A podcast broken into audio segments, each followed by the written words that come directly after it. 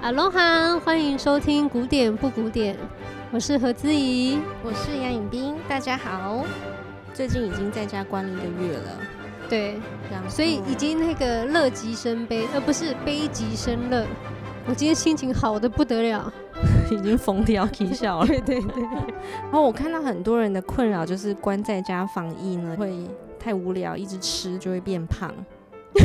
然后这对我们来说是一个很奢侈的烦恼，可能很多人会想要揍我们，但这是真的，就是我们都吃不下。因为我们是高中同学，我们小时候会玩在一起，是因为我们有一个很大的共通性，都是我们俩很讨厌吃东西。真的，其他同学就在问说：“哎，等一下下课放学要吃什么？然后等一下要去哪里吃饭？”我们俩就啊，吃不下，讨人厌的那一种。对，所以因为这样被排挤，两个人玩在一起。人家见面都说：“哎，那你做了什么减肥的运动呢？”然后我们两个如果见面的话，就会说：“嗯，你最近找到什么增肥妙方吗？” 我最近开始每天喝乐色饮料喽，你要不要学学看呢？因为我们也很讨厌喝饮料，对，为了增胖，真的逼自己喝乐色饮料，就被人家打死。这个开头。好，反正讲到吃的呢，我就想，我记得我幼稚园的时候，哦。吃东西那真的是会搞到我全家鸡飞狗跳。是。然后我就记得我外婆小时候就为了，因为他们都是也想说，你吃饭的时候你一定要在餐桌解决，没有吃完，因为他们为了养成我这个良好习惯，他们也就跟我在那边耗。然后呢，我外婆跟你一模一样。对，然后我外婆就会十一点半，然后就坐在那边喂我吃东西，然后我一口就可以咬嚼大概一个小时，然后就嚼到。感觉已经变胃液了，可是可是我还是吞不下去，好饿。反正就是一直嚼，一直嚼，一直嚼，真的好痛苦哦！就是你外婆也痛苦，你也痛苦，没完没了。可是大人也有他们该做的坚持，他又不能随便放你走。哇塞，我外婆是很会坚持，他就跟你这样好，然后我嚼到我，我嚼到下午三点，那我记得那已经第十天了。下餐桌的时候，他就跟我外公说：“我受不了了。”下礼拜换你。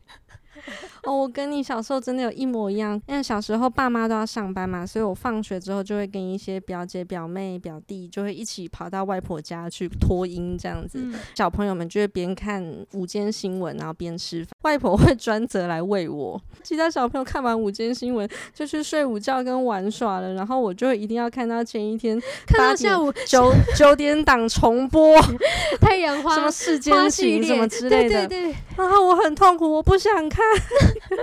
我外婆手上拿着一个汤匙，然后说吞下去了嘛？我说还没，我们就继续讲好。哎、欸，我说真的，就是外公外婆也是蛮有修养的哈。因为我记得，如果是我妈的话，一巴掌就打来了。我外婆很猛，她从我小一喂到小三，她都没有气馁，她都没有换班呢，没有换成你外公。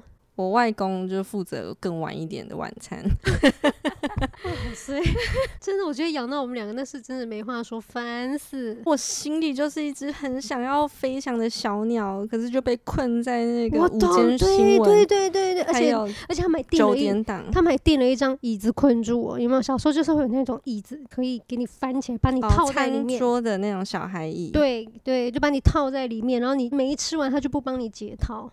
就很像一个虎头铡之类的东西，很痛苦。所以，我们以前呢，我只要想到吃饭，就是我最痛苦的时间。哦，我也是，我也是。我小时候就是因为看到新娘坐在那边，然后有满桌子的菜要吃，我就发誓以后不要结婚。后来才知道，原来新娘是吃不太到菜的。那就还可以结，还是可以结。可是我小时候吓到，想说你要在这么多人面前表演吃饭，别闹了吧，我吃不下。哦，我还想到一个更可怕的故事。反正我家真的是从幼稚园开始呢，全家族就是鸡飞狗跳，搞我要不要吃饭这件事情。还有早餐，早餐让我烦到受不了。我也是，就去上学之后，拜托你一个刚睡醒，哪吃得下什么东西啊？真的，小时候早餐这个真的是，我妈也要起笑，我也要起笑。嗯、呃，她就会先帮我订那种什么学校有那种牛奶加面包的 set，你们学校有吗？没有。好，我们学校有那种牛奶，就会有什么果汁牛奶、巧克力啊，或者原味的。哦，我们也会有牛奶，可是没有面包。然后还有各种面包。哦，天哪！我每个都很讨厌，我都不敢吃。那证明我小时候真的是味觉是蛮灵敏的，对，因为那些都有毒。对，好，反正就试了这个。我妈在学校订早餐给我，我就真的没有办法吃，所以呢，我就会四处打探同学没有早餐吃，又肚子很饿，我就一直送给他们。很聪明，很聪明，真的。嗯、而且我就这样子也没被我妈发现。我记得好像是小学一年级到尾巴，快到二年级了。有一天来学校，我不知道突袭检查还是干嘛，好像帮我送东西。他就发现我根本没吃早餐，我送给别人被他抓包，真衰，真的很可怕。然后回家把我骂了一顿。后来他就开始实行在家要做早餐给我吃才去上学。哦，那真的是很可怕，很可怕，很可怕。后来我也叠对叠，我就故意很晚很晚起床，就是一直拖一直拖，他就一直骂。然后但是我就还是很晚起床，因为我们真的没有时间要迟到了，所以他就变成把他的早餐外带让我带到学校。那这样就比在家吃不可怕一点嘛，因为外带到学校，你还是可以有一点方式可以处理。对，因为他就是丢到一个塑胶袋里面啊，然后卖相又不是很好，然后要给同学吃。那时候同学就是很刁钻，也不吃了，可能大家都大了，同学也不好骗。对，我真的不知道为什么小时候老师都很喜欢检查垃圾桶，你们学校会吗？唉。不会，但是营养午餐如果吃的不够多，它是不让你倒掉的。哦，这个我也有，但是我们学校老师很变态，都会检查垃圾桶，所以你也不敢把这吃不下的东西丢掉，但你很苦恼，所以我每天都好痛苦。然后我我的抽屉都塞满什么蛋饼啊、吐司啊、馒头什么什么什么的，一个礼拜的分量吗？对，太可怕了，太可怕了。然后 好险那时候没有认识你。有一天，因为那个抽屉实在是太臭了，如果我再不处理的话，我真的会被排挤，没有同学玩了。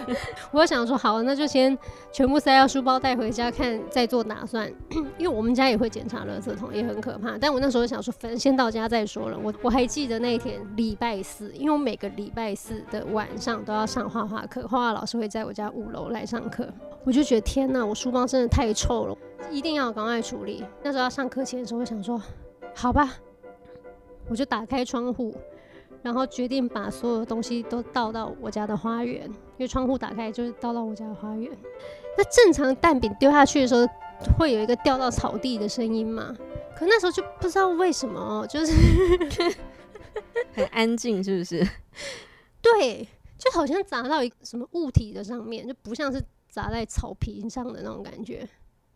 结果往下一看，我妈跟她的朋友在花园散步。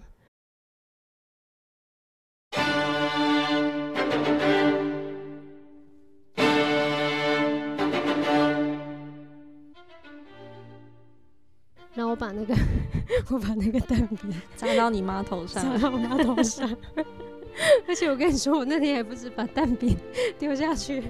还有馒头啊，什么吐 司啊，很多有的没很恶，而且重点那些都已经发霉到不行，就抽到全部打到我妈头上，我就跟我妈四目相接，然后我就想说，我这一生已经完蛋了，我等下会死，我会死在这里，我会葬在那个花园。那我实在太害怕了，我妈就这样看着我，因为旁边有她朋友，她不好意思破口大骂，不然一般来说我已经被已经毒打致死。后来我就决定不要面对，我先关窗户，先跑去廊上课。然后呢？然后那一天上画画课的时候，我的心情就是很起伏啊，就很可怕，就是很怕啊。我没心情画了，没心情画是怕的要死，真的是怕的要死，因为我妈很可怕嘛。然后老师那天还说我画的很有生命力，很有爆发力。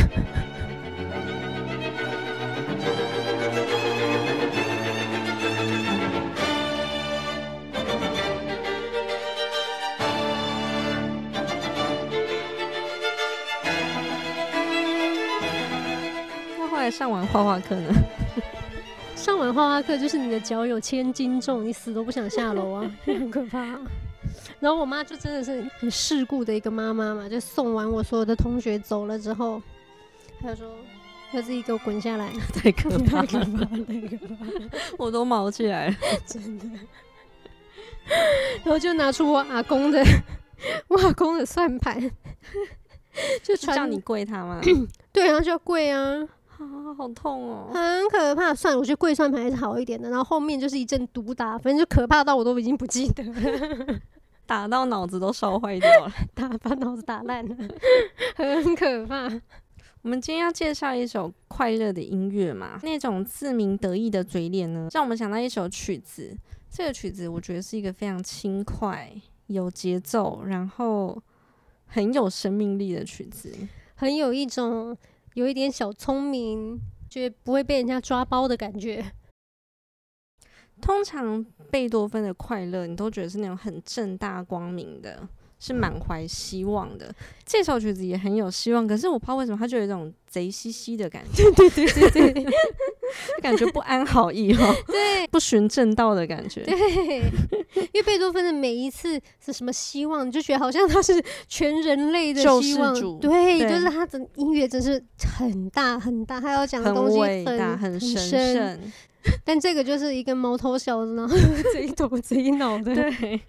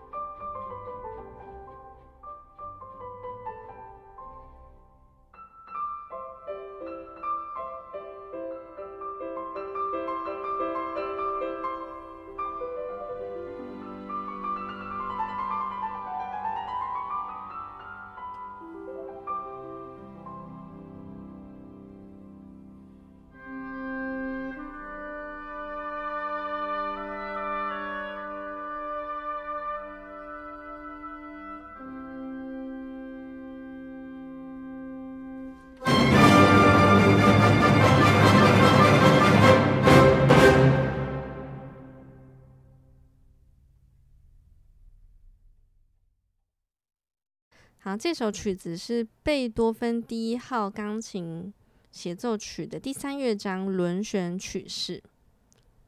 什么是轮旋曲式呢？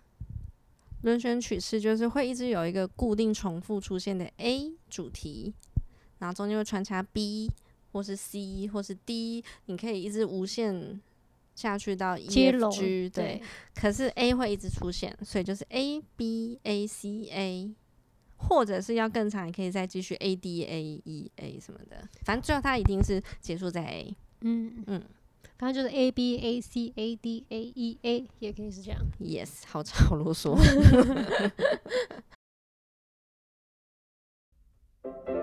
这个是 A 段。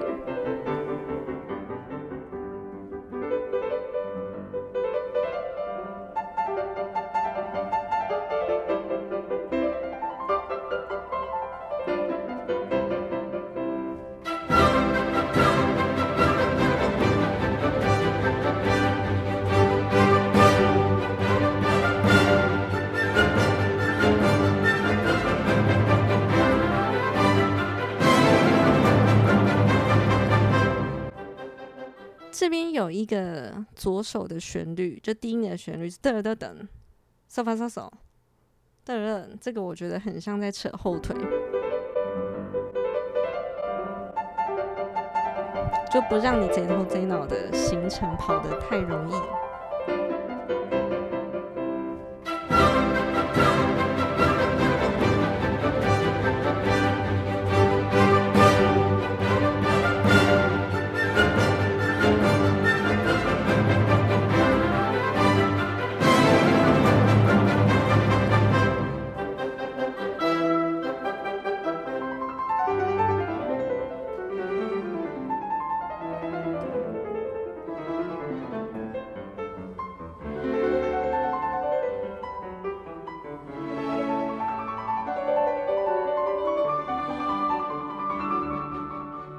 这是 B 段，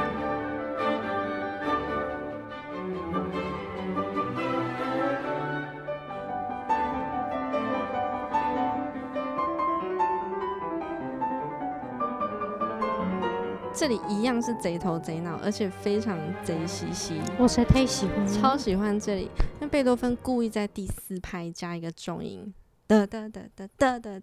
就感觉你的计划，哎、欸，怎么好像一直有一个东西是拐到脚，害你走路不太 顺，可是还是坚持要很贼头贼脑这样。嗯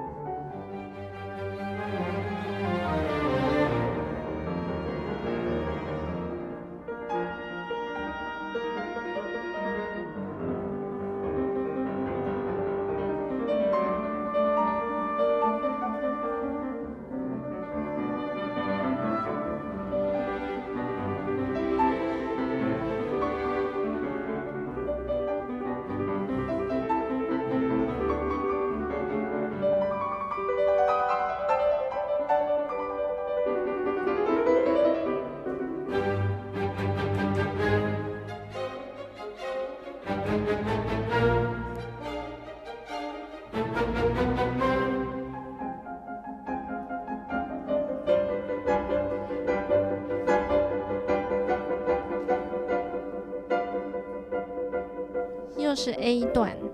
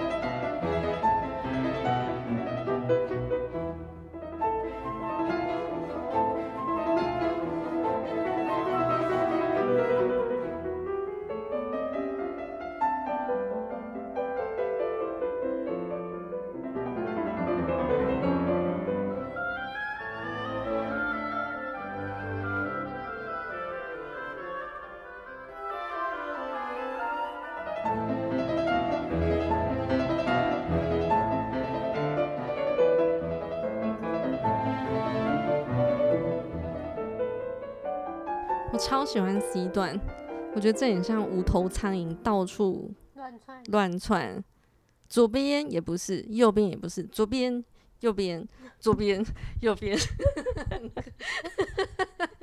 很可爱，很可爱。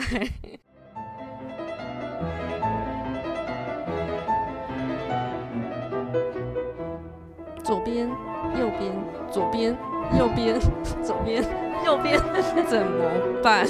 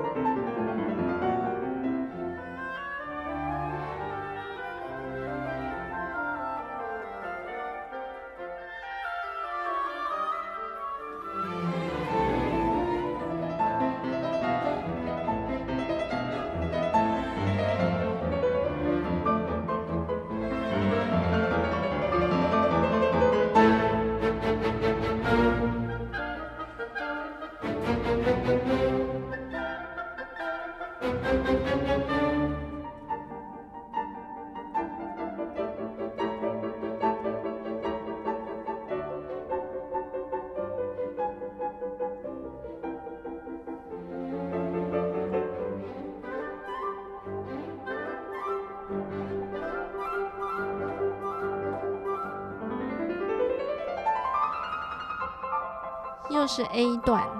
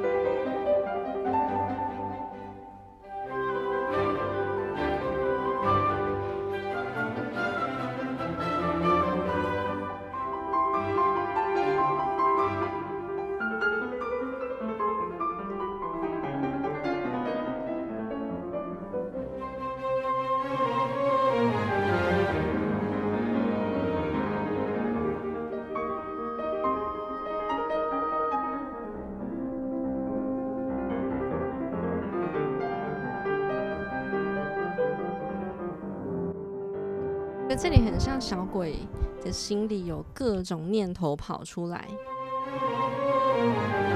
不然我们这样做呢？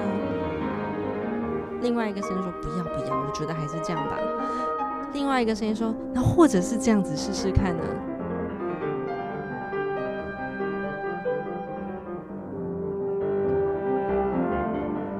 最后小鬼得到一个他 happy ending 开心的答案，他说：“哈。”决定就是这个了，带回家丢在妈妈头上。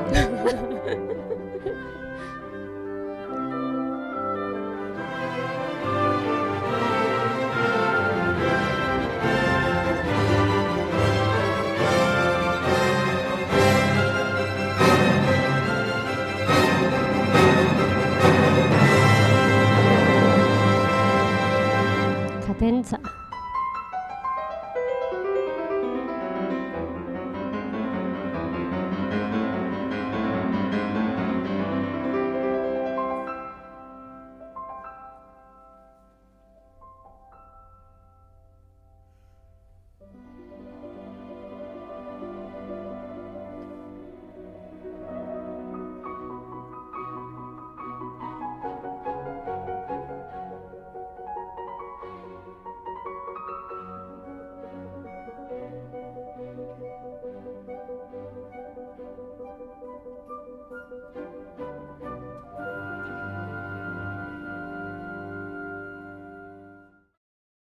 在第二十四集的时候，跟着莫扎特上天堂，有介绍什么是卡 denza，华彩乐段。所以如果大家想要更认识什么是卡 denza 的话，可以再重新听一次那一集。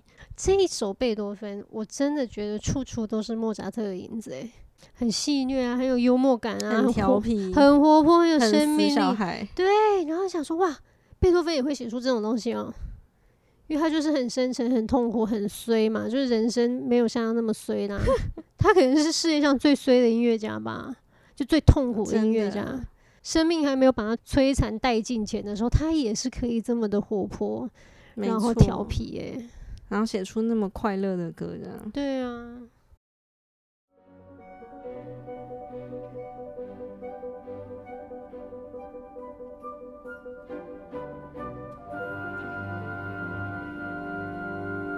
回到 A 段。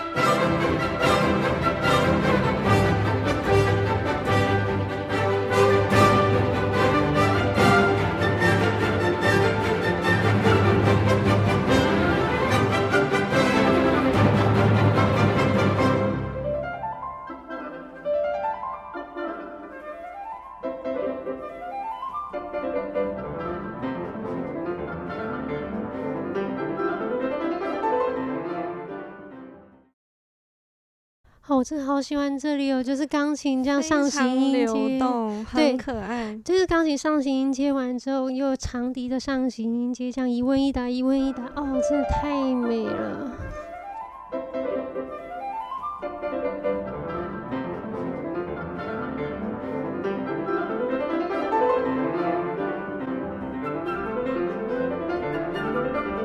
而且你看，就是 C 大调音阶。真的，我跟你讲，每次哈，只要练贝多芬的时候，就会被他这个好听震惊，因为想说他到底用了什么秘密，是让他音乐那么好听？就是音阶跟爬音，对，分解和弦，哎、欸，嗯，没了。你确认，你会练到所有最基本钢琴的技巧呢？就是贝多芬用来写作的一个素材。可是他写出的音阶，哇塞，那是美的不得了，就是贝多芬，真的。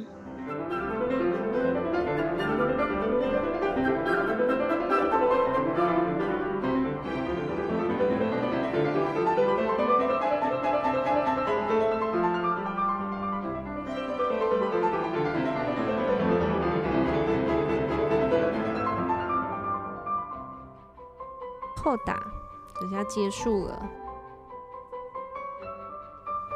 什么是扣打呢？就是尾奏。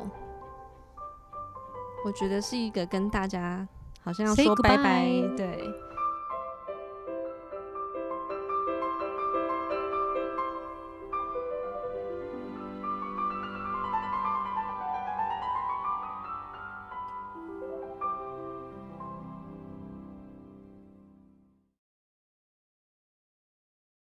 每次贝多芬的尾奏，就是他都留一个小 surprise 到最后一刻，就特别的清新。你有没有觉得？然后有一点招手叫大家过来，就虽然要拜拜了，可他就说：“哎、欸，过来，过来，过来。”我还有个小彩蛋，你要过来听。没错，这是彩蛋的感觉，就是过来，过来，我这里还有好玩的。